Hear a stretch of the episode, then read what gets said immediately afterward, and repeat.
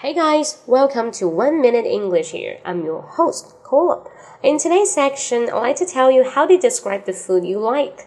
So the first one, if you see this food, you tasted it, you tried it, and I want to say, that's amazing, instead of saying that's delicious.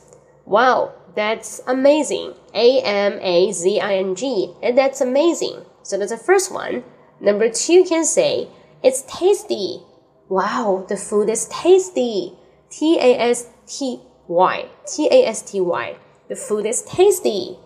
Alright, taste we plus y。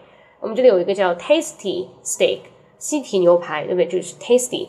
Alright, the third one you can say my mouth is watering. My mouth is watering.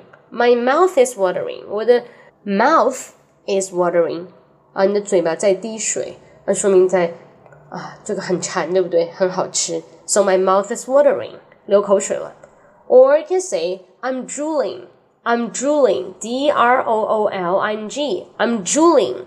Drooling the same meaning like mouth watering. That's the same. Okay. Next one, incredible. Incredible. That's incredible. 难以置信的. That's incredible.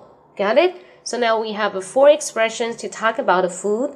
And the first one is amazing. Amazing. That's amazing. Number two, it's tasty. It's tasty. Number three, my mouth is watering. My mouth is watering. Number four, I'm drooling. I'm drooling. Got it? So hope you like it. 那更多分享呢，视频分享可以去关注我的 B 站账号啊，哔哩哔哩里面搜“梗妹英文”，梗妹英文。Hope you like it. See you next time. Bye bye.